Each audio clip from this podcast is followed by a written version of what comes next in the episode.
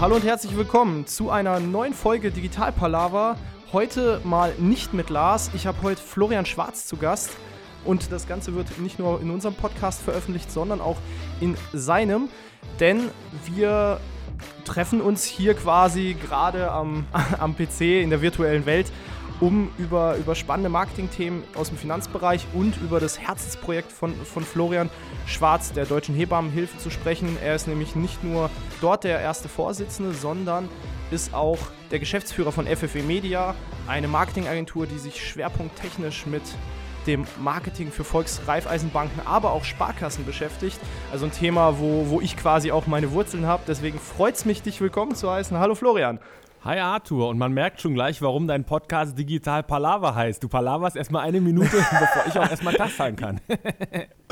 Äh, insofern, da das ja auch mein Podcast heute ist, äh, begrüße ich natürlich auch nochmal die lieben Hörer. Tag zusammen, liebe Kollegen aus dem Finanzmarketing und herzlich willkommen zu einer neuen Folge von Pepe Digital Masters, der Podcast. Mein Gast heute ist Arthur Der von der Mehrakademie von der Volksbank La. Er ist Coach für geilen Content und wir haben uns gedacht, wir machen heute mal einen Podcast zusammen. Haben nichts weiter vorbereitet, wir wollen einfach mal ein bisschen miteinander schnacken, palavern sozusagen und schauen mal, was am Ende dabei für euch rauskommt. Wir hatten im Vorfeld äh, vereinbart, ähm, da nicht jeder von unseren und euren Hörern den jeweils anderen Interviewgast kennt, dass wir uns einfach mal gegenseitig vorstellen. Von dem, was wir so in Social Media aufgeschnappt haben, was wir auch schon bei unserem persönlichen Treffen so ein bisschen mitgenommen haben. Magst du anfangen oder soll ich anfangen und dich mal vorstellen oder wie? Fang du mal an. Ich glaube, das ist, äh, ich glaube, du bist ein bisschen bekannter als ich. Also, Arthur Der ist, ähm, du korrigierst mich dann immer zwischendrin, wenn ich was Falsches sage, äh, wird nicht alles hundertprozentig von der Formulierung sitzen, aber, äh, ne? Also, Arthur Der war Kundenberater bei der Volksbank La, hat dann mit viel Engagement mit einem Kollegen zusammen den Vorstand davon überzeugt, mal eine andere Form von äh, Adventsgewinnspiel in Social Media zu veranstalten. Ist dann losgezogen mit der Videokamera, wenn ich mich nicht täusche, sogar mit einer Videodrohne ähm, und hat dann 24 Gewinnspielvideos gedreht, ähm, die auf Facebook veröffentlicht wurden und die dann aus Lahr über die Republik schwappten. Denn dieser Video-Adventskalender ist ein sehr, sehr großer Erfolg gewesen in den sozialen Netzwerken und hat so ein bisschen für dich den Stein ins Rollen gebracht, sich mit dem ganzen Thema Social Media, digitales Marketing und so weiter zu beschäftigen. Ähm, wir haben uns dann kennengelernt, weil du ähm, bei unserem Branchenevent, den Pepe Digital Masters, mit dem Video-Adventskalender nominiert warst und auch gewonnen hast. Und seitdem hast du dich eigentlich in rasantem Tempo in dieses ganze Thema Online-Marketing reingefuchst, hast dann zwischenzeitlich kurz mal die Seiten gewechselt zu einer Unternehmensberatung oder Marketingberatung, weiß nicht ganz genau, kannst du vielleicht gleich mal selber sagen. Bist jetzt wieder zurück ähm, bei der Volksbank klar in neuer Funktion und ähm, dort auch beteiligt an der Mehrakademie, einer wie ich finde, sehr, sehr spannenden neuen Geschäftsidee, um Firmenkunden, aber auch anderen Unternehmern aus der Region die Digitalisierung ein bisschen beizubringen oder näher zu bringen und gleichzeitig eben auch Coaching-Angebote anzubieten, sodass die Bank sich hier als Mehrwertdienstleister präsentieren kann und nicht nur als reiner Finanzdienstleister. Nebenbei hast du noch eine graue, flauschige Katze, die immer mal auf deinem Instagram-Account auftaucht. Gehst gern in die Fitte und ein bisschen pumpen und hast auch eine Freundin. So, das ist so, was Richtig. ich jetzt auf, in Kürze mal bis Social Media äh, weggesaugt habe. Jetzt bist du dran. Also kannst du erstmal korrigieren, äh, was davon stimmt und was nicht stimmt. Ja, also es stimmt äh, so gut wie alles. Die Katzen sind mittlerweile zu zweit. Es sind mittlerweile zwei flauschige britisch Kurz- und Langhaar, die hier meine persönliche Assistenz im Homeoffice darstellen. Freundin stimmt auch und was meinen Werdegang angeht, stimmt eigentlich auch alles, bis auf den Punkt, dass ich mal die Seiten gewechselt habe zu einer Unternehmensberatung. Es war sowas ähnliches. Ich habe mich um, bei Markant hieß die Firma, habe mich dort um das Thema Zahlungsdienstleistungen für große Handelsunternehmen gekümmert, aber im Innovationsbereich, um quasi denen eben im Bereich der Digitalisierung neue, neue Hilfestellungen zu bieten für die Großen dieser Branche. Habe aber dann relativ schnell gemerkt, dass es mich doch zurückzieht Richtung Genossenschaftswelt, dass es, dass es mich immer weiter zurückzieht in die Bankenwelt, weil das halt irgendwo meine Wurzeln sind. Und so bin ich seit Juni letzten Jahres wieder, wieder zurück und freue mich darauf, eben äh, mit dir zum Beispiel hier einen Podcast aufnehmen zu können, aber auch Unternehmen im Bereich digitale Kommunikation coachen zu können. Denn ja, das ist das, was, was quasi, wo, wo es die meisten Unternehmen und Banken, wo danach schreien, so, hey, helft uns greift uns zur Hand. Und da kann ich hier auch gleich die Bridge zu dir rüber machen, weil das ja ein ähnliches Themenfeld ist von euch, von FFE Media. Du bist da der Geschäftsführer, dass ich dich auch mal vorstelle, Florian Schwarz, Geschäftsführer FFE Media macht unter anderem oder ihr macht unter anderem den geilsten Branchen-Award, den es gibt. Das sage ich nicht nur, weil ich den schon mal gewonnen habe und das Ding immer noch mein, mein Schreibtisch äh, ja. Schöner Briefbeschwerer. Schöner Briefbeschwerer, ähm, aber sieht auch stylisch aus. Äh, steht, steht schön auf der Seite, macht mich auch in äh, gewisser Weise stolz, weil das der Startschuss für mich war damals.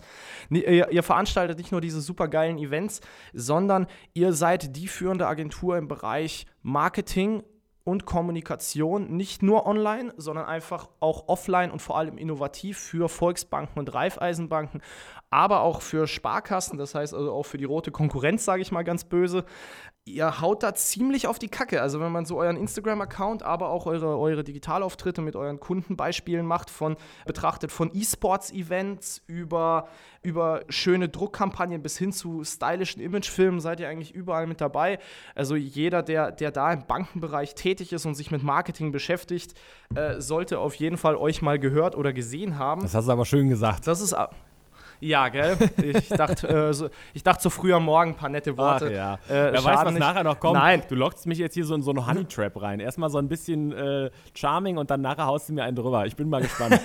nein, nein, nein. Das ist alles so gemeint, wie gesagt.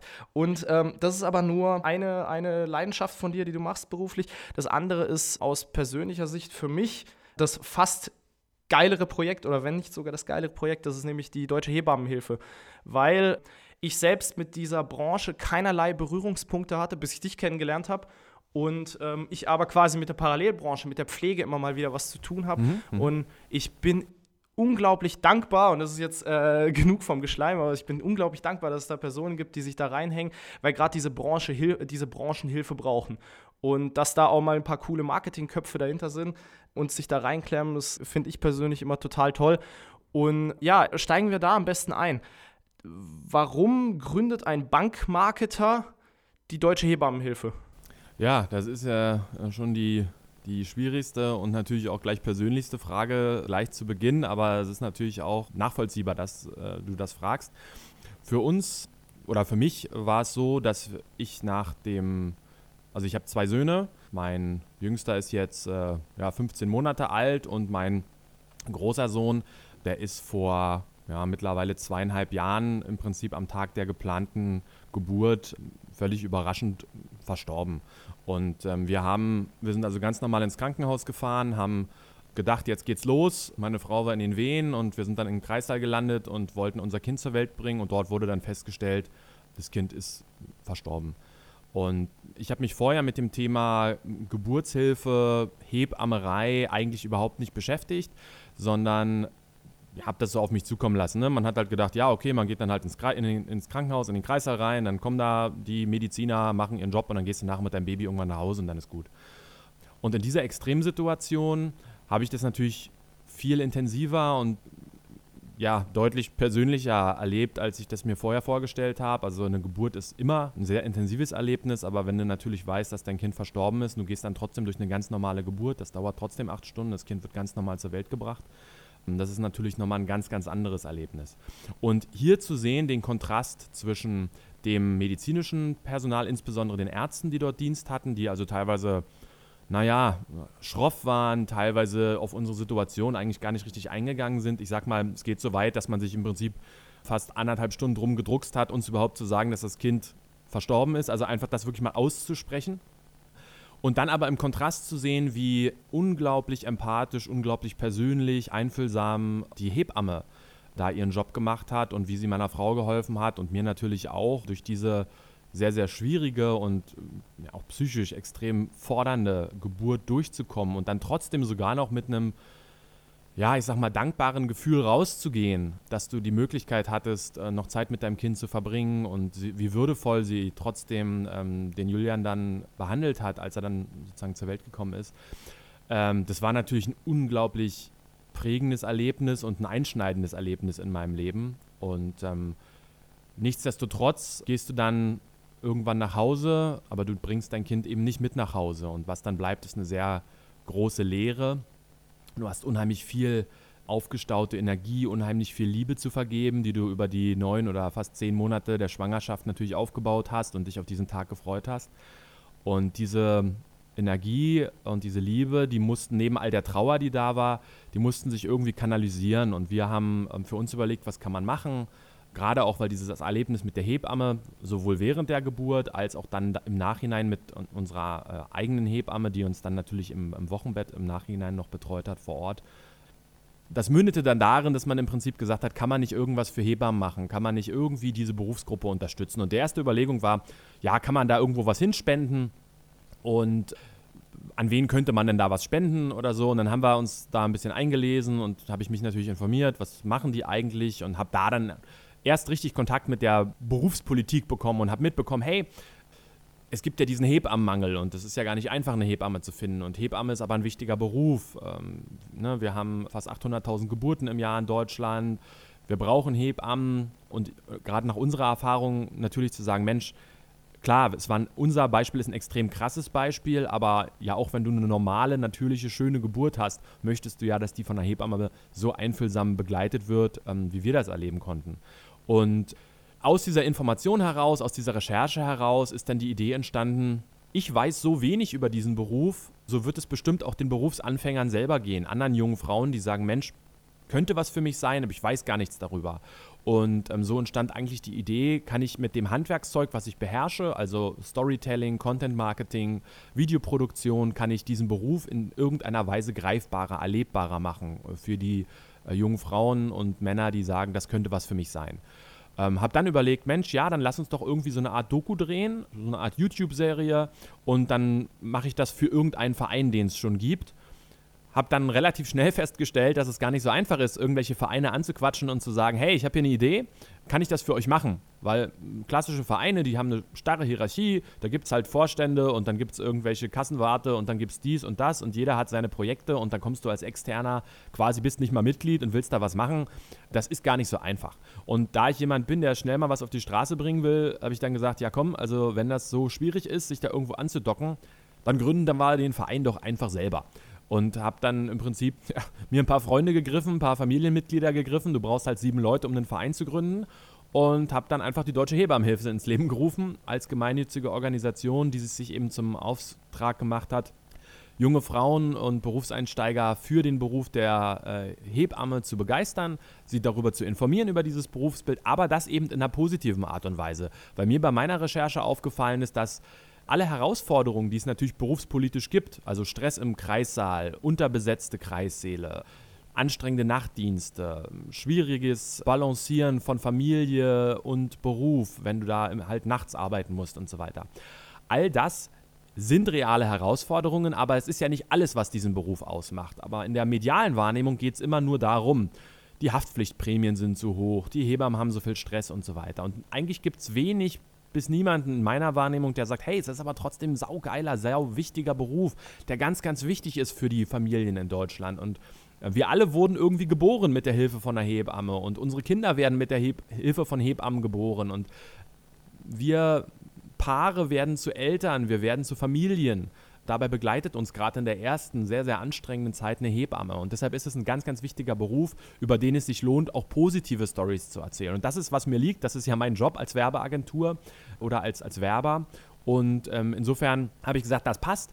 Wir haben dann gestartet mit äh, dieser YouTube-Serie Traumberuf Hebamme. Die hat dann eingeschlagen wie eine Bombe. Äh, wir haben also das erste Lehrjahr von einer frischen Hebammenklasse an der Hebammenschule in Eberswalde, hier nördlich von Berlin, mit der Kamera begleitet und als YouTube Serie rausgebracht und haben dort weit über, mittlerweile, das läuft ja immer weiter, mittlerweile über 200.000 Views für die Videos kassiert, die wurden auch auf Facebook gepostet und so weiter.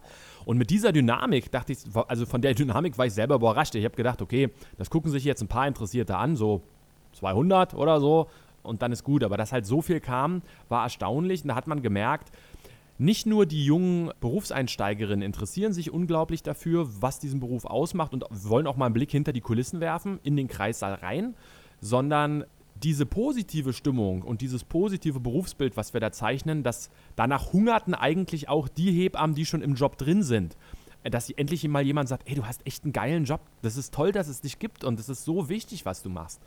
Und stolz sein auf seinen Job, weil es ist bisher so, du musst dir vorstellen, du gehst jetzt zu einer Party und man stellt sich so vor und einer sagt, ja, und ich bin Hebamme. Und dann sagen alle, oh, ich habe gehört, das ist so anstrengend und so schwierig und ne und also du kriegst immer so mitleidige Blicke zugeworfen. Und ähm, die hungerten danach, dass jemand mal sagt, ey, das ist geil, was du machst, cool, was für ein was für ein wichtiger Job. Und ähm, da habe ich gemerkt, da ist ein richtiger Hunger und habe daraufhin einen Instagram-Account ins Leben gerufen, @hebammerei und äh, wir haben mittlerweile, ich weiß gar nicht, ich glaube 5.600 Follower, äh, das steigt stetig ähm, man muss dazu wissen, es gibt nur 24.000 Hebammen in Deutschland, also das ist schon eine ganz gute Zahl für den Bereich. Und da wird eben auch positiv über dieses äh, Berufsbild gesprochen und das motiviert unheimlich. Wir haben dann daraus entwickelt, den Verein gibt es ja nun schon zweieinhalb Jahre, verschiedene Online-Projekte gemacht. Wir haben ein Ausbildungsportal ins Leben gerufen, www.hebammenschulen.de. Ich sage immer, das ist wie booking.com für Hebammenschulen. Da kannst du dir quasi äh, deine Postleitzahl eintragen oder dein Bundesland und guckst dann eben, okay, ähm, wo gibt es hier Hebammenschulen, was bieten die dort an? Das war vorher alles überhaupt nicht gesammelt, überhaupt nicht gebündelt. Man musste sich von 100 verschiedenen Schulen die Informationen selber zusammen googeln. Niemand hat das irgendwie als Schnittstelle zusammengeführt und schon gar nicht modern und zeitgemäß und medial ansprechend. Das haben wir damit gemacht. Wir äh, sind gerade dabei, eine, eine, Stellenbörse zu bauen, äh, auch online, wo man halt Praktikumsplätze, Externatsplätze, aber natürlich auch Festanstellungen als Hebamme im Kreissaal suchen kann, wo Krankenhäuser ihre Stellen quasi äh, veröffentlichen können und wo das auch wieder gesammelt wird. Und über diese Tätigkeit, ich lasse dich gleich wieder zu Wort kommen, sorry, aber alles gut, alles ist mein gut. Herzensthema, da muss ich mal eine Minute länger quatschen. Ey, ich sitze hier mit Gänsehaut und höre dir zu und ich kenne die Story bereits, deswegen äh, ich bin, also wenn ich mal leise bin, dann, dann hat das einen Grund. ähm, und dieses Jahr war es halt so, also wir haben im Prinzip angefangen mit der, ähm, ja, ich sag mal, etwas naiven Einstellung, naja, wenn man diesen Beruf wieder attraktiv verkauft und wenn man zeigt, was das für ein toller Beruf ist, dann finden wir viele neue junge Frauen und Männer, die Hebamme werden wollen und dann tun wir ein kleines Stück was, um den Hebammenmangel zu verbessern oder, oder ihm entgegenzutreten. Natürlich ist das aus einer Naivität heraus entstanden und ist aus einer Außensicht heraus entstanden als Vater, sage ich mal. Ich bin ja selber keine Hebamme. Und je länger du dich dann mit dem Thema beschäftigst, merkst du natürlich, es reicht natürlich nicht nur Leute für den Beruf zu begeistern, sondern du musst sie ja auch in dem Beruf halten. Wir haben also das Problem, dass Hebammen im Schnitt, wenn sie angefangen haben, nach sieben Jahren den Dienst quittieren. Das hat verschiedene Gründe. Das ist natürlich zum einen der Stress im Job. Das ist auch die Schwierigkeit, äh, Familie und Beruf zu handeln.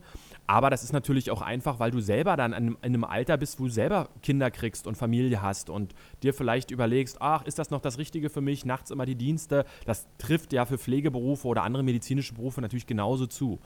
Und dann habe ich verstanden, wir müssen uns eigentlich auch darum kümmern, die Hebammen länger im Job zu behalten. Also du musst eigentlich auch was ändern an den Bedingungen, den Arbeitsbedingungen im Kreissaal und in der Geburtshilfe, aber natürlich auch an den Ausbildungsbedingungen. Und wie der Zufall es so wollte, hat die EU äh, Deutschland vorgeschrieben, dass wir bis Januar 2020 ähm, die Hebammenausbildung in ein Studium umwandeln müssen. Und man kann dann die Hebammerei nur noch studieren. Das hat verschiedene Gründe, da brauchen wir jetzt gar nicht drauf eingehen. Fakt war aber, dass natürlich die Berufseinsteiger, die das interessiert hat, die haben sich natürlich haufenweise bei uns gemeldet und wollten wissen, ja, was heißt denn das jetzt? Wo kann man das denn studieren? Äh, kann ich mich da mit meinem Realschulabschluss überhaupt noch bewerben? Muss ich da ein Einser-Abi haben? Und wie lange geht denn das dann? Und kriege ich dann überhaupt noch Geld? Und, und, und, und. Also tausend Fragen. Auf diese tausend Fragen hatte ich gar nicht so viele Antworten, weil man im Internet nicht viel dazu gefunden hat. Ich bin dann im äh, Dezember 2018 auf eine Konferenz gefahren vom Deutschen Hebammenverband und der Deutschen Gesellschaft für Hebammenwissenschaft Einfach nur, um zu erfahren, wie ist der Stand der Dinge zu diesem Thema Akademisierung. Habe halt vorher über Instagram, YouTube und Co. die Fragen meiner Mitglieder und meiner Follower gesammelt und habe die quasi dort platziert. Äh, wollte dann einfach nur quasi am Ende des Tages den Followern Antworten geben können und sagen, pass mal auf, also wenn du ab 2020 studieren willst, gilt dies, das und jenes. Was ich dann vor Ort gemerkt habe, ist, niemand weiß nichts. Natürlich haben die Verbände in ihrem Sinne dieses Thema Akademisierung Hebammenstudium vorangetrieben. Die Hebammenschulen haben das nicht vorangetrieben, weil wenn ich studiere, bin ich ja nicht mehr an einer Hebammenschule, sondern bin ja auf einer Hochschule oder einer Uni. Das heißt, die haben jetzt erstmal gar nicht so ein Interesse daran gehabt, das zu forcieren, weil für die bedeutet Studium erstmal, die Hebammenschule wird geschlossen. Das heißt, diese Interessengruppe an Lehrkräften, die war schon mal außen vor, die hatten eher Angst, was passiert mit mir, äh, werde ich irgendwo weiter beschäftigt, wenn das kommt. Und niemand hat sich so richtig darüber Gedanken gemacht, wie schaffen wir es überhaupt, mal unabhängig davon, dass ein Studium eingeführt wird, dass die Leute das dann auch studieren wollen. Du musst ja auch sagen, hey, ich möchte Hebamme studieren. Da hat sich niemand darüber Gedanken gemacht, niemand hat sich damit beschäftigt, ist es eigentlich sinnvoll, wenn zwischen der Hochschule und dem Klinikum, in dem ich arbeite und lerne, mehrere hundert Kilometer liegen. Nur weil jemand festgelegt hat, keine Ahnung, die Hochschule ist in Stuttgart, aber das Klinikum ist am Bodensee. Ne? Also kein Mensch hat an die eigentlichen Studierenden gedacht. Und als ich dann so am Abend von dieser Konferenz wegging, habe ich gemerkt, hier gibt es viele Einzelinteressen und jeder kämpft so für sich. Die Bundesländer untereinander koordinieren sich nicht. Die Bundesregierung koordiniert sich noch nicht so richtig mit den Bundesländern. Der Verband koordiniert sich nicht mit den Studierenden. Hier fehlt eine Schnittstelle. Und habe dann beschlossen, diese Schnittstelle, das sind wir von der Deutschen Hebammenhilfe. Wir machen das jetzt. Und wir haben dann zu über 100 Bundestagsabgeordneten und Landtagsabgeordneten in allen Bundesländern Kontakt aufgenommen, haben die Position ähm, der Hebammen-Schülerinnen und Studierenden denen vermittelt, was ist wichtig, zum Beispiel, dass du als Studierender trotzdem ein Gehalt bekommst, wenn du dann dir nachts die Schichten um die Ohren schlägst, da nicht umsonst hingehst, wie ein Praktikum oder so, ne, wenn du dir das schon antust, ähm, dass eben der Wohnort und die Klinik nicht zu weit voneinander entfernt sein sollten, ähm, dass Überstunden vergütet werden müssen und du da nicht als billige Putzkraft ausgenutzt wirst und, und, und, und. Also ganz viele Interessen, an die niemand vorher gedacht hat. Und wir haben also richtig Lobbying betrieben, richtig Politik gemacht, ähm, was dazu geführt hat, nach sehr, sehr viel Arbeit dieses Jahr, ähm, dass wir eigentlich alle unserer zentralen Forderungen in das neue Hebammenreformgesetz mit einbringen konnten. Und dieses Hebammenreformgesetz ist jetzt durch den Bundestag erfolgreich durch, liegt jetzt dem Bundesrat zur Entscheidung vor. Und wenn der Bundesrat das in dieser Form freigibt oder, ähm, wie sagt man, beschließt, durchwinkt, wie auch immer, dann haben wir es tatsächlich geschafft, innerhalb von nicht mal, naja, gut, jetzt ist es fast ein Dreivierteljahr, aber die entscheidende Phase war eigentlich ein halbes Jahr, innerhalb von einem halben Jahr von null, nämlich der Abend dieser Konferenz, bis Mitte dieses Jahres tatsächlich ein Gesetzesverfahren durch den Bundestag zu bringen und die zentralen Forderungen unserer Mitglieder und ja, der Hebammen sozusagen dort zu platzieren. Und das ist natürlich eine krasse Erfahrung gewesen dieses Jahr. Also das macht die Deutsche Hebammenhilfe äh, mit Social Media quasi gestartet und wir machen das natürlich weiterhin, äh, aber dann gemerkt, Wahnsinn, was man eigentlich auch, wie man Leute mobilisieren kann und wie, wie stark man über Social Media wir können ja gleich nochmal sprechen. Wir haben auch die Minister in den Ländern über Social Media unter Druck gesetzt, welche Punkte im, ins Gesetz rein müssen und so weiter. Auch dazu haben wir die Online-Kanäle benutzt. Und ich kann nur sagen, das funktioniert und es ist erstaunlich, ich will nicht sagen erschreckend, aber erstaunlich einfach, ganze Gesetzgebungsverfahren über die Online-Kanäle zu beeinflussen. In diesem Fall mal positiv. Sehr geil. Also wie, wie gerade eben schon gesagt, ich sitze hier mit Gänsehaut, ich habe die Story schon mal gehört, aber finde find eure Arbeit total faszinierend und bin da selber ein riesen Fan von geworden. Und ja, das ist, was du auch gerade gesagt hast, es ist faszinierend, positiv faszinierend, was man schaffen kann, wenn man sich mit Kommunikation richtig beschäftigt und sich einfühlt in, in die Zielgruppen und die Kanäle, die da sind, die so viele Millionen Menschen miteinander vernetzen, richtig nutzt, um gewisse gesetzliche Geschichten, aber auch ganzen, ganzen Zielgruppen, ganzen Menschengruppen zu helfen und damit eben voranzukommen. Weil ich glaube, wäre quasi deine traurige oder persönliche Erfahrung nicht da gewesen, und hättest du dieses Wissen nicht gehabt, wäre das Ganze nicht da, wo es heute ist. Und das ist ein perfektes Beispiel dafür, inwieweit man das Ganze eben mitgestalten kann. Egal ob Gesetzgebung oder einfach Menschen dazu mobilisieren kann, Gutes zu tun und äh, seine, seine Story, seine Geschichte nach außen zu tragen. Ihr werdet ja sicherlich in der Kommunikation nicht nur quasi mit offiziellen Instanzen da zu tun haben über eure Social-Media-Kanäle. Du hast, du hast gerade das Thema Ministerpräsidenten etc. angesprochen sondern auf euch kommen wahrscheinlich ein Haufen Leute zu, also ein Haufen Hebammen. Was ist eigentlich die männliche Form von Hebamme? Auch Hebamme? Auch Hebamme. Auch Hebamme. Also, also, auch das ist im neuen, auch das ist im neuen Hebammengesetz mit drin. Die hießen früher Entbindungspfleger, mhm. was äh, oder heißen sie bis heute noch Entbindungspfleger, was äh, für die Kollegen aber so eine kleine, ja, fühlen sich da halt nicht auf Augenhöhe mit den Hebammen. Ähm, und in dem neuen Gesetz steht drin, dass die sich eben auch Hebamme nennen dürfen, wobei man sagen muss, die Anzahl ist überschaubar, die kannst du an zwei Händen abzählen, die es in Deutschland gibt, männliche Hebammen. Okay, aber nichtsdestotrotz, die wollen wir nicht außen vor lassen. Ihr vernetzt euch wahrscheinlich auch untereinander. Ihr habt wahrscheinlich tagtäglich mit den Hebammen zu tun und kriegt da aktiv genau diese Geschichten mit und nehmt diese Geschichten auf und verwertet sie innerhalb eures Auftritts, aber könnt natürlich sofort mitfühlen um einfach den Bogen zu spannen Richtung Marketing und Social Media. Ihr könnt über diese Kanäle mit Anteil nehmen, mit einfühlen, was diese Menschen bewegt, was die Zielgruppe triggert und könnt Richtig. so eben das passende Marketing dazu gestalten und die passenden Geschichten dazu erzählen. Ich sag dir mal ein Beispiel, wie ich überhaupt es geschafft habe, zu, zu diesen 5500 oder 5600 Insta-Followern zu kommen. Ich habe natürlich am Anfang überhaupt erstmal selber angefangen, ähm, Hebammen auf Instagram zu folgen, ne? um zu gucken, was machen die denn so, wie sieht mhm. denn deren Alltag aus. Und habe relativ schnell gemerkt, welche Hashtags die benutzen, dass die halt ganz oft sowas wie Hashtag Kaffeesuchti oder so, ne? Weil die halt ähm, natürlich logischerweise im Nachtdienst extrem viel Kaffee trinken in den Nachtdiensten. Und hatte dann die Idee, wäre doch geil, wenn man, um den Verein bekannt zu machen, wenn man irgendeine Art von It-Gadget oder Werbegeschenk, wie du es auch immer nennen möchtest, hätte, was eine Begehrlichkeit schafft und gleichzeitig die Marke Deutsche Hebammenhilfe bekannt macht. Und ich habe dann drei verschiedene Designs für einen Thermo-Kaffeebecher quasi mhm. entwickelt. Eines davon war Straight Out of Night Shift ähm, so ein bisschen Straight Outta Compton, dieser Rapper-Film sozusagen angelehnt, aber dann eben mit einem Pinaro, also so einem Holzstethoskop, mit dem die Hebammen die, die Bäuche der Schwangeren abhören, ja, ja. versehen. Also schon sehr stark auf die gebrandet und natürlich mit dem Logo der Deutschen Hebammenhilfe. Hab dann erstmal ganz simpel abstimmen lassen online, welcher dieser drei Logos gefällt euch eigentlich am besten. Ne? Dann kam eben Straight Outer Night Shift raus. Hab dann ein paar hundert von diesen Kaffeebecher produzieren lassen, diese Thermo-Kaffeebecher und habe dann quasi einfach ein Gewinnspiel gemacht. Ey, wer hat Bock, so einen Thermokaffeebecher zu bekommen? Und habe diese Thermokaffeebecher dann an die Insta-User mit den meisten Followern versendet. Ne? Also habe quasi geguckt, hier Hebamme Petra, sage ich jetzt mal, die hat hier 2000 Follower. Wäre doch geil, wenn die sich mal mit diesem Kaffeebecher im Kreißsaal fotografiert. Und das haben die dann tatsächlich gemacht. Mhm. Und ich hatte dann quasi so eine Art It-Gadget kreiert, wo jeder, der uns gefolgt ist oder auch der denen gefolgt ist, das Gefühl hatte, Überall in Deutschland haben im Kreissaal die Hebammen diesen Kaffeebecher Straight Outer Night Shift. Daraufhin wollten natürlich unglaublich viele Leute diesen Kaffeebecher haben. Den gab es aber nicht zu kaufen. Du musstest Mitglied werden bei uns im Verein und hast den dann quasi als Willkommensgeschenk bekommen.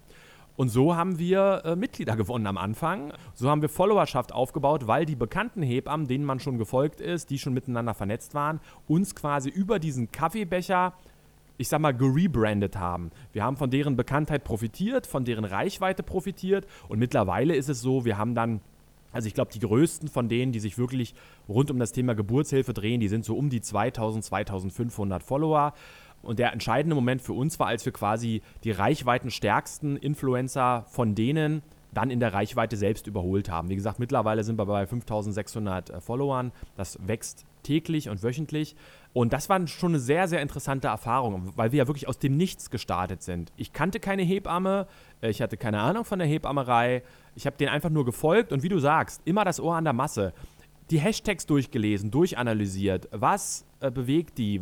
Was sind so Dinge, die deren Posts gemeinsam haben? Und das zu sammeln, zu bündeln und zu bedienen, da hatten die richtig Bock drauf und das ist, funktioniert nach wie vor sehr, sehr gut. Also das mal als Tipp, das funktioniert ja nicht nur für so einen Hebammenverein, sondern auch vielleicht für andere Bereiche. Einfach mal gucken, äh, wirklich mal das Ohr an die Masse haben, worüber reden die, womit beschäftigt sich die Zielgruppe und dann vielleicht ein, zwei Sachen rausgreifen und das in eine kleine Kampagne verwandeln, die man dann wieder über Influencer streut. Das kann Sinn machen. In unserem Fall hat es uns überhaupt aufs Podest gebracht und für Bekanntheit gesorgt. Ja, vor allem nicht nur, nicht nur für Bekanntheit gesorgt, rein in der Reichweite. Ich, ich habe hier parallel natürlich euren Account offen und scroll da durch und gucke mir das an. Es ist nicht nur die Reichweite, was ich bei euch faszinierend finde, ihr lebt extrem von User-Generated Content. Also euch überflut, also wenn man den Account durchschaut, ihr habt knapp 400 Beiträge und da ist vielleicht ich sag mal so jetzt geschätzt über einen Daumen gepeilt ein Drittel, vielleicht ein Viertel von euch selbst produziert. Richtig. Und der Rest also ich würde sogar sagen, 95% ist user-generated. Okay, ah, krass, okay, dann habe ich das gerade falsch wahrgenommen. Aber es ist, es ist extrem viel aus den eigenen Followern. Wie habt, habt ihr es dadurch eben auch durch die Interaktion mit denen geschafft, dass die Richtig. euch permanent zu bomben mit Inhalten? Ganz genau. Man muss sagen, ich, ich lerne ja täglich mehr, wie der Instagram-Algorithmus funktioniert und wie stark du auch vom Algorithmus gepusht wirst, wenn du einfach eine bestimmte Followeranzahl hast. Das habe ich ja selber mitbekommen. Und Natürlich ist es für eine Hebamme oder eine Hebammenschülerin, die vielleicht 100 oder 200 Follower hat, ist es ein extremer Reichweitenlieferant, wenn wir deren Post reposten. Wir teilen natürlich immer deren Profil dabei, ist ja klar. Und deshalb überschütten die uns mit ihrem Content und mit ihren Stories, damit wir die quasi teilen. Wir erzeugen selber immer noch viel, viel mehr Reichweite und Interaktion, als die selber überhaupt Follower haben. Also ich sag mal, mittlerweile so ein durchschnittlicher Post von uns der erzielt schon 500 bis 800 Reaktionen. Die meisten von denen haben vielleicht 100 oder 200 Follower. Also so viel Reaktionen allein wie wir generieren, haben die noch nicht mal an, an Lesern. Und das ist für die natürlich auch eine Bestätigung. Du musst dir vorstellen, du bist irgendwo in so einem kleinen Kreisklinikum, bist da die kleine Hebammenschülerin und jetzt postest du so ein Ding und tausende Kollegen aus ganz Deutschland sagen, hey, finde ich geil. Das ist für dich natürlich eine, eine, extreme Bestätigung und sagt, oh, ja, du gehst den richtigen Weg, du hast das, den richtigen Beruf gewählt, toll, dass du das machst.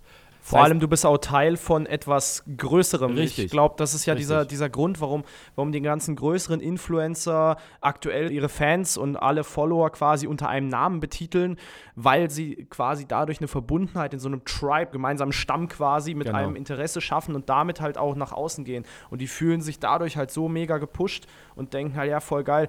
Und genau. dadurch schicken sie immer mehr Content und lassen dich oder euch immer weiter daran teilhaben an Richtig. eurem Leben und äh, an ihrem Leben, was dazu führt, dass es noch persönlicher und noch besser und dann seid ihr in der Aufwärtsspirale. Ja, und diese Community mitzuerleben, ja klar, wir haben sie initiiert, aber die Community hat ja, führt ja ein Eigenleben mittlerweile. Ne?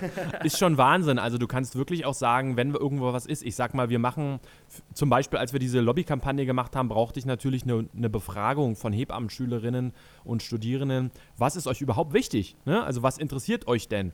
Und dann zu sehen, dass du so einen Post absetzt, hier gibt es eine Online-Umfrage, nehmt mal bitte teil und innerhalb kürzester Zeit nehmen da tausende Leute dran teil, das ist schon Wahnsinn. Also was da für eine Dynamik entfacht wird. Und dann aber auch zu sagen, wir hören jetzt nicht bei dem Like auf. Das ist es nicht. Wir wollen nicht nur Herzchen sammeln oder Daumen, sondern wir verwandeln dann diesen Input der Community und gehen damit wieder in die Offline-Welt, bringen das in die Politik rein und pushen das da durch.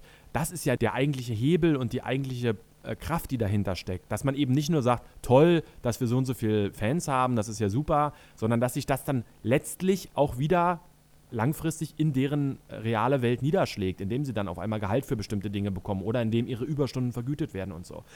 Und das finde ich schon, ist ja gar nicht meine Branche, das einfach mal so als Werber von außen zu betrachten, wer das zwar initiiert hat, aber zu sehen, wie das funktioniert, wie diese, dass diese Mechanik auch funktioniert, im positiven Mal, das ist schon ziemlich geil. Also äh, macht auch riesig Spaß und zu sehen, du brauchst dann auch nicht mal irgendwie teuer irgendwelche Werbeclips drehen. Es reicht User-Generated Content, um da Reichweite aufzubauen und auch Erfolge zu erzielen. Da musst du selber jetzt nicht irgendwie ständig ihr eine hochwertige Produktion nach der anderen runternageln. Ne? Wäre ja auch nicht authentisch. Also passt ja auch gar nicht zu der Zielgruppe. Richtig. Ähm, wir, wir wollen ja nicht den neuen Riesenwagen bewerben oder von, von irgendeiner Automarke XYZ oder irgendwelches Edelmarketing für riesige, für riesige Handtaschen oder dicke Uhren machen, sondern es geht am Ende des Tages um den Menschen. Und was, was zieht andere Menschen an? Spannende Geschichten und vor allem authentische Geschichten. Wir alle, wie wir hier sitzen, gerade als Werber wird es dir wahrscheinlich genauso gehen wie mir.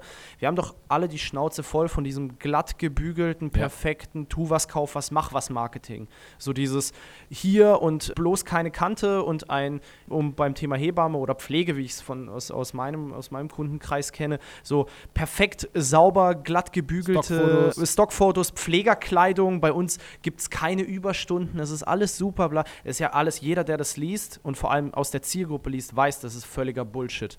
Man spricht über die Sachen, die anstrengend sind, über die Herausforderungen, aber man spricht auch über diesen Stolz, über dieses Geile dabei zu sein, Teil des Ganzen zu sein und ich glaube, ja. das ist auch der Trigger, wie du auch gesagt hast, wo, wo diese Menschen, ja, wo denen wichtig ist. Also egal, ob es jetzt Hebamme, egal, ob es Pfleger, egal, ob es Erzieher ist, über die positiven, geilen Dinge zu sprechen, was diese Berufe ausmacht, weil das triggert im Endeffekt auch Nicht-Pfleger und äh, Erzieher, die vielleicht einen neuen Job suchen oder sich da in die Richtung orientieren wollen. Das triggert ja genau die daran teilzunehmen. Die haben da ja genau Bock drauf.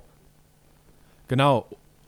Und man darf ja auch nicht vergessen, ich vergleiche das immer, äh, du wirst ja auch nicht Musiker, weil du da so viel Kohle verdienst. Oder du wirst ja, ja nicht natürlich. Architekt, weil du da so viel Kohle verdienst. Oder Maler oder Schauspieler oder so. Äh, da gibt es ja auch nur eine Handvoll, die dann den Durchbruch haben. Sondern weil das eine Leidenschaft ist, eine Berufung ist. Und gerade im Gesundheitswesen, ob es im Pflegebereich ist, ob es in der Hebammerei ist oder egal eigentlich, das sind ja Überzeugungstäter. Das sind ja Menschen, die zumindest, wenn sie anfangen und noch voller Idealismus in den Beruf starten, einfach anderen helfen wollen und die da mit einer Leidenschaft reingehen und die dafür brennen. Sonst würden sie es auch gar nicht aushalten. Das ist ja ein scheiß anstrengender Beruf. Da musst du ja richtig reinknüppeln äh, im Gesundheitswesen. Äh, und von daher dieses Feuer, was in diesen Leuten lodert, das irgendwie online einzusammeln und zu verstärken und dem eine Bühne zu geben, das macht unglaublich viel Spaß und das entfacht eben auch eine Dynamik, mit der man richtig was bewegen kann. Glaub ich glaube, ich da könnten, könnten viele andere Themen, also das muss ja nicht nur Gesundheitsberufe sein, ich sag mal auch ja, ich sag mal, andere Charities. Da kann man sich, glaube ich, schon dran orientieren und überlegen, wie kann ich die Geschichten meiner Mitglieder oder vielleicht der Menschen, für die ich meine gemeinnützige Organisation habe, besser rüberbringen. Gar nicht immer nur auf die Bedürftigkeit gehen. Das meine ich jetzt auch im Hinblick auf gemeinnützige Sachen. Ne? Nicht immer nur sagen, ach, die armen Kinder in Burkina Faso oder äh, der Seeotter stirbt aus oder so. Ja, das triggert das ja auch keinen mehr. Das funktioniert mit Sicherheit zu einem bestimmten Grad, gerade jetzt, wenn jetzt Weihnachten ist oder so, sondern vielleicht einfach mal die andere Seite zu bedienen. Was ist positiv daran, X, Y und Z zu machen? Ähm, und nimm dir mal einen Entwicklungshelfer vielleicht, der irgendwo im Kongo tätig ist, ob es jetzt medizinisch ist oder einfach nur Brunnen baut. Die Leute gehen ja da aus einer extremen Überzeugung hin, mit einem extremen, mit einer extremen Leidenschaft, mit einem extremen inneren Feuer. Und ich sehe selten Content, der dieses Feuer rüberbringt. Du machst immer diese Betroffenheitskacke, wo die Leute irgendwo, ja, wo, wo die Leute zu Tränen gerührt werden sollen, soll Spenden rausrücken. Aber zu sagen, hey, ist das nicht geil, dass die 21-jährige Mareike aus Bochum jetzt mal sich in Flieger gesetzt hat, in Kongo fliegt und da sieben Monate lang als Entwicklungshilferin arbeitet? Warum macht die das? Was treibt die an? Wie hält die das durch? Das sind ja auch, ist ja auch schwierig da vor Ort und so. Das finde ich sind Stories, die werden mir persönlich viel zu selten erzählt. Und das ist, glaube ich, Content Gold, was eigentlich auf der Straße liegt für die NGOs, dass man selten bis nie sieht. Ja, weil die NGOs quasi rausgehen, immer mit der, mit der schlechten Gewissenkeule. Und wenn man sich überlegt, dass aktuell jeder im Alter, sage ich mal, von 18 bis 35 im Durchschnitt 14.000 Werbebotschaften am Tag konsumiert über Social, über Online, Offline-Werbung etc. Wir sind doch alle überfrachtet und dann wählt sich unser Hirn natürlich das aus, was positiv und einfacher und snackable zu konsumieren ist. Und schlechtes Gewissen ist das nun mal nicht. Wir können, klar, an Weihnachten ist es nochmal einfacher, weil an Weihnachten denkt jeder so gutherzig und auch, ich könnte mal wieder. Aber wenn ich das ganze Jahr geile Geschichten ausspiele, was jede NGO und auch jede, jede gemeinnützige Organisation, aber natürlich auch jedes Unternehmen irgendwo hat, anstatt darüber zu sprechen, was man sollte, müsste, könnte, und über positive Sachen spricht und dieses Content Gold, wie du es gerade genannt hast, auf die Straße bringt und das vor allem auch nicht mit hochqualifizierten Mitteln. Das ist so das, was meine Kunden mir immer sagen, oh, ich habe kein Geld dafür und es geht doch nicht.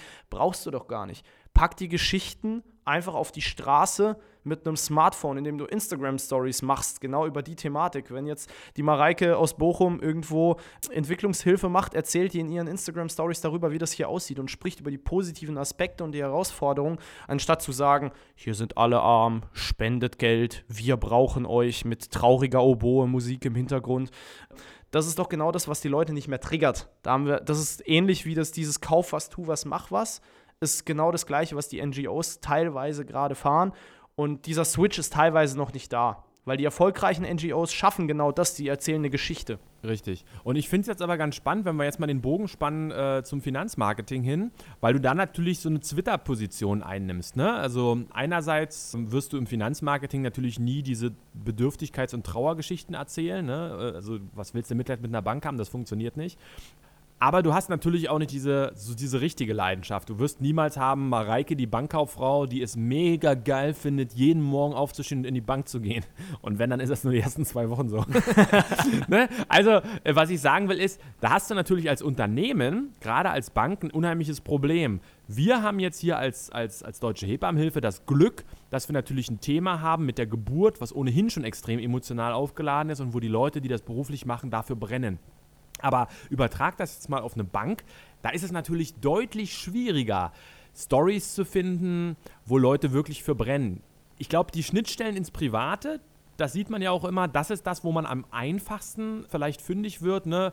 Peter, der Bankkaufmann, der privat im Judo-Verein ist oder Brigitte, die Kickboxerin ist oder sowas. Ne? Aber ich finde das eine unheimliche, auch handwerkliche Herausforderung, es zu schaffen, diese Leidenschaft und dieses Feuer in den Leuten zu finden mit authentischen Menschen, die jetzt nicht irgendwie gecastete Models sind und so tun, als wären sie äh, begeistert. Und dann aber trotzdem es zu schaffen, einen vertrieblichen Bogen zu bringen, um deren Produkte zu platzieren. Das ist natürlich viel, viel, viel schwieriger für so ein hochkomplexes, nicht greifbares Finanzprodukt, als wenn ich sage, guck mal, hier ist die liebe Hebamme und die bringt noch süße Babys auf die Welt und sie ist auch noch nett dabei und hat Spaß dabei. Und das macht es natürlich handwerklich dann doch recht anspruchsvoll. Da ist es vielleicht wirklich nicht wichtig, wie das gefilmt wird oder wie das aufgenommen wird. Die Story an sich ist wichtig. Und die zu finden, da gehört, glaube ich, einiges zu. Was sagst du? Mm, ja, sehe ich einen Tick anders. Ich glaube, wir haben diese hochkomplexen Produkte, die haben Finanzinstitute, das stimmt. Die zu, die zu erklären, macht meistens gar keinen Sinn, weil das ist Fachchinesisch, was den Endverbraucher am Ende des Tages nicht interessiert. Durch was man das aber verpacken kann, sind gute Geschichten und die habe ich in einer Bank, vor allem gerade in den Regionalbanken, habe ich natürlich zuhauf, weil ich hier wirklich regionale Schicksale habe, die ich positiv bestimmen kann. Sei es der Landwirt in, bei einer Genossenschaftsbank, der schon seit Jahrzehnten, seit seine Großeltern ihm den Hof übergeben haben, da mit dabei ist und ähm, das Ganze mit den Krediten der Bank hochzieht ohne gar nicht die Produkte in den Fokus zu stellen, sondern die Bank als regionalen Helfer. Ich glaube, das ist so diese Rolle, die Banken verstehen müssen in ihrer Kommunikation, dass es nicht darum geht, dass sie Kreditgeber, Geldgeber, Geldverwalter sind, sondern sie sind, also gerade Volks- und Raiffeisenbanken, aber auch Sparkassen, entweder kommunaler oder genossenschaftlicher Helfer und eine Plattform in der Region, und da sind wir wieder beim Thema Content Gold. Da haben wir wieder, da haben wir wieder Inhalte, wo wir spielen können, weil jeder hat, also wenn, wenn du zu jedem Privatkundenberater gehst, jeder hat, äh, kann ich auch selber aus der Erfahrung sprechen, jeder hat schon mal einen Kundenfall gehabt, wo richtig emotional wurde, wo eine richtig geile Geschichte war, weil man gemeinsam irgendwie, äh, ich hatte mal den Fall, junges Pärchen, Haus gekauft und dann ist der Mann gestorben. Und das Ganze war eine ziemliche Tragödie, aber man hat es gemeinsam gewuppt bekommen. Und das ist was, wenn man das richtig sauber aufarbeitet, kann das ein sehr, sehr gutes Marketingmittel sein.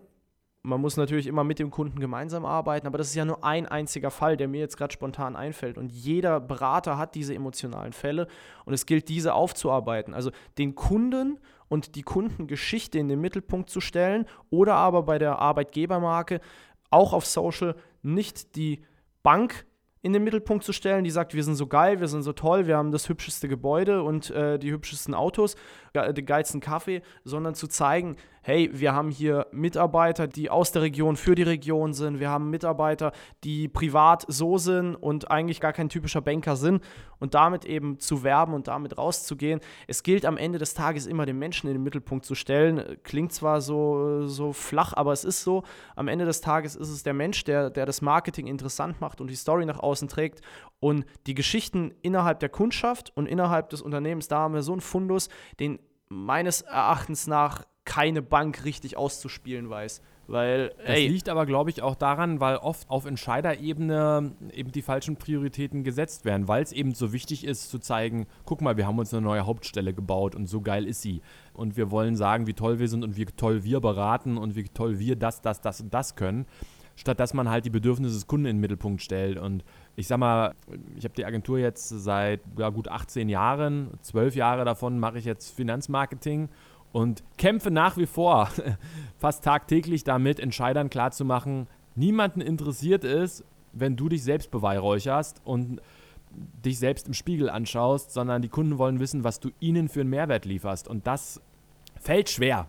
Hast du immer noch so diese, diese großen Ego-Vorstände vor dir sitzen? Also so wie man sich einen Banker so wirklich dumm vorstellt? So nee, nee, nee, ähm, das ist gar nicht so das Problem. Ich habe sogar eher oft die Erfahrung oder ich mache oft die Erfahrung, dass die Vorstände meistens sogar cooler drauf sind als die, die ihnen zuarbeiten. Also ich habe oft das Gefühl, dass gerade in den in der zweiten und dritten Führungsebene viele coole Sachen gar nicht bis zum Chef durchgeleitet werden. Aus Angst, man könnte zu freaky sein, zu anders sein als früher. Und dann ist mir nicht erst einmal passiert, dass dann der Vorstand Änderungswünsche reingegeben hat, die nachher genau das waren, was ich von Anfang an vorgeschlagen habe. Geil. Aber vorher hat halt der Vertriebsleiter oder der Marketingleiter die Kampagne verschlimmbessert, zusammengestrichen, damit bloß nicht der Chef irgendwas sieht, was er ungewohnt hat. Also es sind nicht die Egos, es ist die Angst.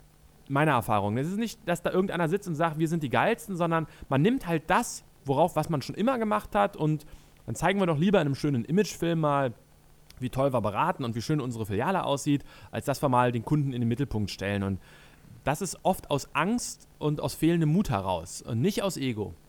Das ist gut zu wissen. Also, dass der, dieser Angstfaktor ist mir eben auch schon entgegengekommen bei vielen Coaching-Geschichten, gerade bei Finanzinstituten.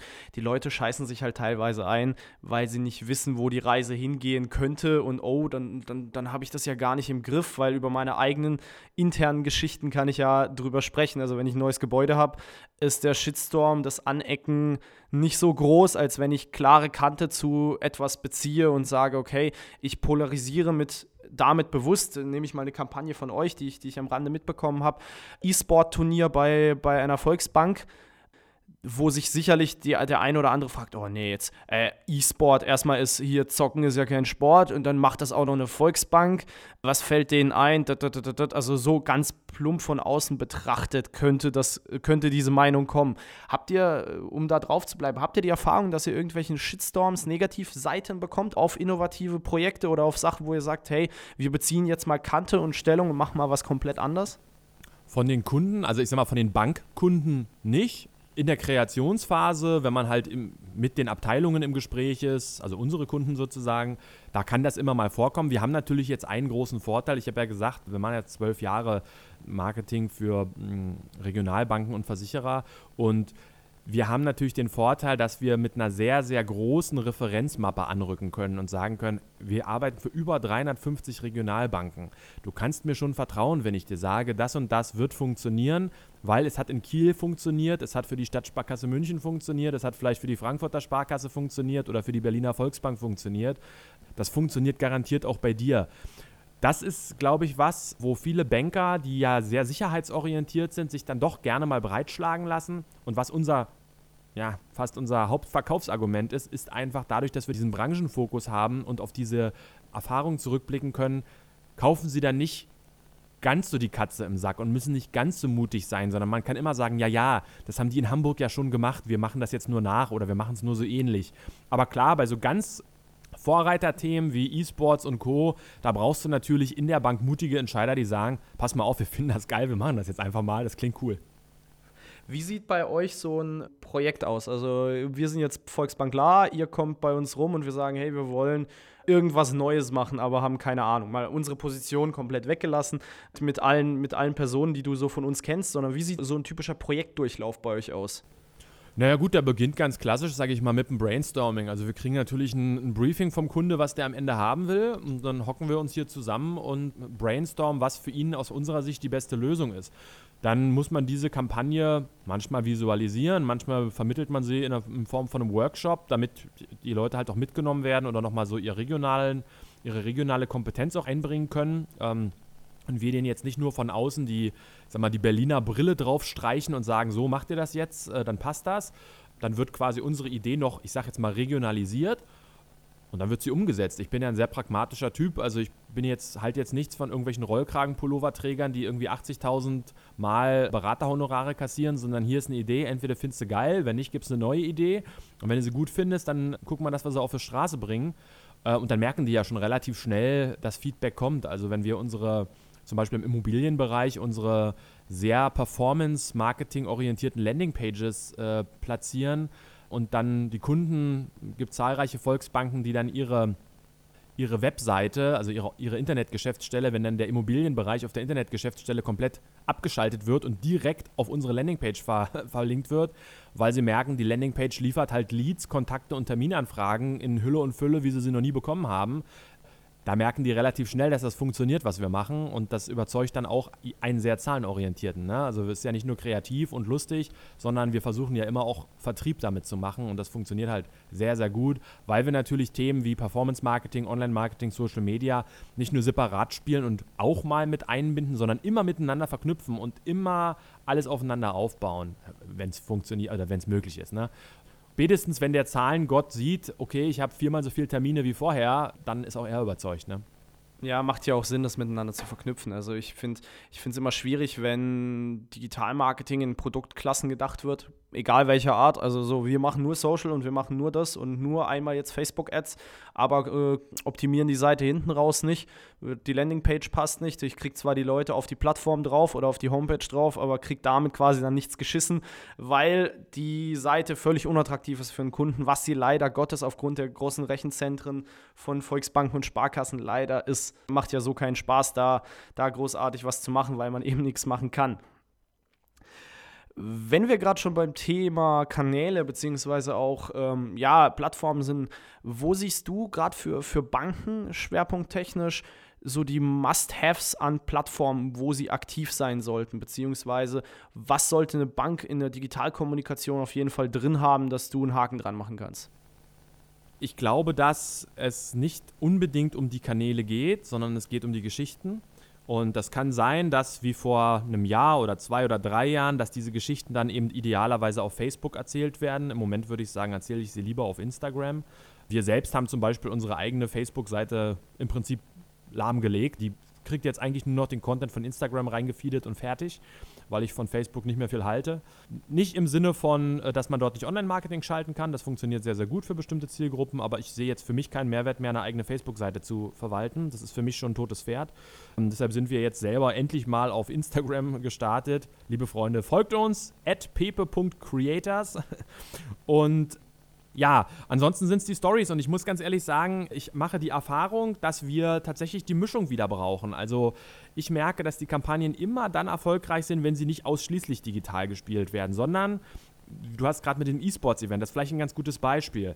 Hier ging es darum, das Thema Vermögensanlage zu vermitteln und dass man halt sein Vermögen strukturieren muss, dass man das aufbauen muss. Und wir haben das halt über die Optik von einem klassischen Kult Spiel Tetris gemacht. Also, weil auch dort musst du halt was strukturieren, aufbauen und so weiter. Und das kennt halt jeder. Das ist eine einfache Botschaft. Und diese Optik haben wir halt übernommen auf die ganze Landingpage zu dem Thema, mit Content Marketing befüttert. Worauf musst du achten? Worüber streiten sich Paare, wenn es um Geld geht? Und, und, und. Klassisches Content Marketing. Haben dort aber auch eben ein Tetris-Spiel platziert, wo man eben spielen konnte online. Und die Besten aus dieser Highscore-Liste, die haben sich dann für das Offline-Event des E-Sports-Events auf dem Marktplatz in Tauberbischofsheim qualifiziert und sind dann halt vor der Stadt, vor dem Dorf, vor ihren ganzen Freunden und Bekannten halt gegeneinander angetreten. Und ich mache eigentlich die Erfahrung, dass diese Kombination aus Online und Offline, dass das doch wieder deutlich erfolgversprechender ist, dass man nicht nur im Netz sein kann. Und da schlägt sich auch der Bogen zurück zur Hebammerei. Ne? Also Hätten wir jetzt nur die Stimmungen und Meinungen der Hebammen gesammelt, wären dann aber nicht in den Bundestag gefahren und hätten Hintergrundgespräche mit den Abgeordneten geführt, dann würde heute nichts im Gesetz stehen. Sondern diesen Bogen zurückzuschlagen in die Offline-Welt, das ist der eigentliche Hebel, die Kombination aus beidem. Insofern, ja, heute gibt es Insta, wer weiß, was es in vier Jahren gibt, dann gibt es die andere Plattform. Eigentlich scheißegal. Ich habe Geschichten zu erzählen und ich erzähle sie dort, äh, wo die Leute mit zuhören. Und wenn es Insta ist, ist es Insta, wenn es Snap ist, ist es Snap, wenn es TikTok ist, ist es TikTok. Völlig Wurst. Also wer weiß, was in drei, vier Jahren passiert. Ähm, aber ich erzähle sie auf jeden Fall auch auf dem Marktplatz, weil da sind wir halt verwurzelt, da sind wir zu Hause und da hören mir die Leute auf jeden Fall zu. Und na klar ist es für Tauber Bischofsheim mal eine ordentliche Hausnummer, wenn dort mal ein E-Sports-Event stattfindet. Das passiert da natürlich nicht regelmäßig. Ne? Das mag in Berlin anders sein, das mag in Köln anders sein, in Hamburg. Aber ich sag mal, unsere Kunden sind ja tendenziell eher Regionalbanken in der Fläche und da ist das schon ein Hingucker, wenn sowas passiert. Und wenn dann eben auch mal so ein aus dem Netz bekanntes Element wie E-Sports den Weg zu mir nach Hause findet. Und ich muss da sagen, ich habe vor ein, zwei Jahren noch mehr dieses ausschließliche Digitale befürwortet und merke jetzt einfach an der Performance der Kampagnen, die wir ja sehr stark tracken, auch um eigene Qualität zu sichern, dass die Verknüpfung mit verschiedenen Offline-Maßnahmen doch doch wieder sehr viel Sinn macht. Gerade weil die Leute im Netz zugeschissen werden mit Werbebotschaften, ist es schon nochmal ein Unterschied, ob bei mir zu Hause, wenn ich einkaufen bin, einer auf dem Marktplatz steht oder wenn meinetwegen ich sogar irgendwie einen Brief im Briefkasten habe, der mich adressiert. Das ist jetzt sehr klassisch, aber. Ich wollte gerade sagen, Print, Print kommt wieder. Also ich habe das Gefühl, dass Printkampagnen und, und Printmarketing wieder, wenn es gut aufgemacht ist und keine, keine 0815-Scheiße ist, richtig, richtig gut kommt und vor allem dem Mensch wieder so dieses haptische wiedergibt, ähnlich wie wir heutzutage zugeschissen werden mit E-Mails und uns über einen persönlichen Brief unglaublich freuen, so wie es halt früher war. Ich habe sehr, sehr viele Briefe, sehr, sehr viel Post bekommen, aber dann ab und an mal eine E-Mail, das war dann eine totale, das war, genau. war total zum Ausrasten und so ist es, glaube ich, gerade auch wieder mit Print. Also Jetzt hat die Deutsche gedreht. Post. Genau, die Deutsche Post hat letztens Zahlen rausgegeben, dass das Print wieder unglaublich zugenommen hat und vor allem auch Relevanz bei den Großen. Das geht sogar so weit, dass Amazon Printwerbung macht. Also nicht Plakate, sondern Print-Einwurfsendungen per Post. Ja, bin ich, bin ich von überzeugt. Dass, es ist ja auch klar, weil letztlich, worum geht es in der Werbung? Du musst auffallen, du musst herausstechen aus der Masse. Und wenn die Masse jetzt mittlerweile im Netz ist, da sind ja jetzt nicht mehr nur die Vorreiter, aber dafür keiner mehr im Briefkasten liegt, dann stichst du halt im Briefkasten wieder raus. Ganz einfache Kiste. Und das, was früher propagiert wurde, wir sparen uns mal unsere Broschüren oder noch schlimmer, wir sparen uns mal unsere Kundenmagazine ein, da sparen wir uns schön Druckkosten, das schicken wir jetzt alles per E-Mail. Da kann ich nur sagen, ich weiß nicht, wie oft ich E-Mails in meiner E-Mail-Box einfach nur ungesehen lösche oder gar nicht beachte, aber ein Heft, was bei mir zu Hause auf dem Küchentisch liegt, liegt da halt, bis ich es mal in die Hand nehme und reinschaue. Und wenn ich nur durchblätter, das macht halt schon einen Unterschied, ne? Ja, definitiv, weil ich damit halt einen haptischen Touchpoint schaffe beim Kunden und wenn ich schon daheim quasi liege oder auch beim Arzt zum Beispiel, so gerade habe letztens von einem, von einem Kunden von mir eine Zeitschrift gesehen, die äh, hier bei, beim Hausarzt rumlag, habe da mal reingeguckt und mich doch nochmal mit der Thematik beschäftigt es ist nochmal ein ganz anderes Gefühl und es ist halt das Thema Haptik. Wir sind immer mehr an Bildschirme gefesselt, was ja voll und ganz in Ordnung ist. Also ich bin auch ein Riesenverfechter von Digitalkommunikation, aber man muss das ganze Thema wie in jedem Ding ganzheitlich betrachten. Was ist der richtige Kanal für den richtigen Kunden, für den richtigen Case, dass es einfach passt. Und man darf eben auch Offline-Geschichten nicht außen vor lassen, nur weil man denkt, so ich mache jetzt was Junges, Cooles, Hippes. Die ganzen jungen Leute kommen ja sowieso nicht mehr auf die Filialen oder kommen ja sowieso nicht mehr an den Briefkasten oder lesen ja sowieso nur alles auf dem Smartphone. Deswegen ist es so unglaublich wichtig, das Ganze ganzheitlich zu betrachten und da auch voll reinzugrätschen. Und in diesem Sinne würde ich sagen, nehmt euch mal die Kopfhörer aus dem Ohr, legt mal das Smartphone beiseite. Podcast habt ihr jetzt lang genug gehört. Geht mal wieder raus in die Natur, macht ein paar Fotos mit eurem Herzen, guckt euch euer Umfeld an, trefft euch mit Freunden, esst eine Pizza oder meinetwegen eine Haxe äh, und macht euch einen schönen Tag. Ja, klingt doch nach passenden Abschlussworten.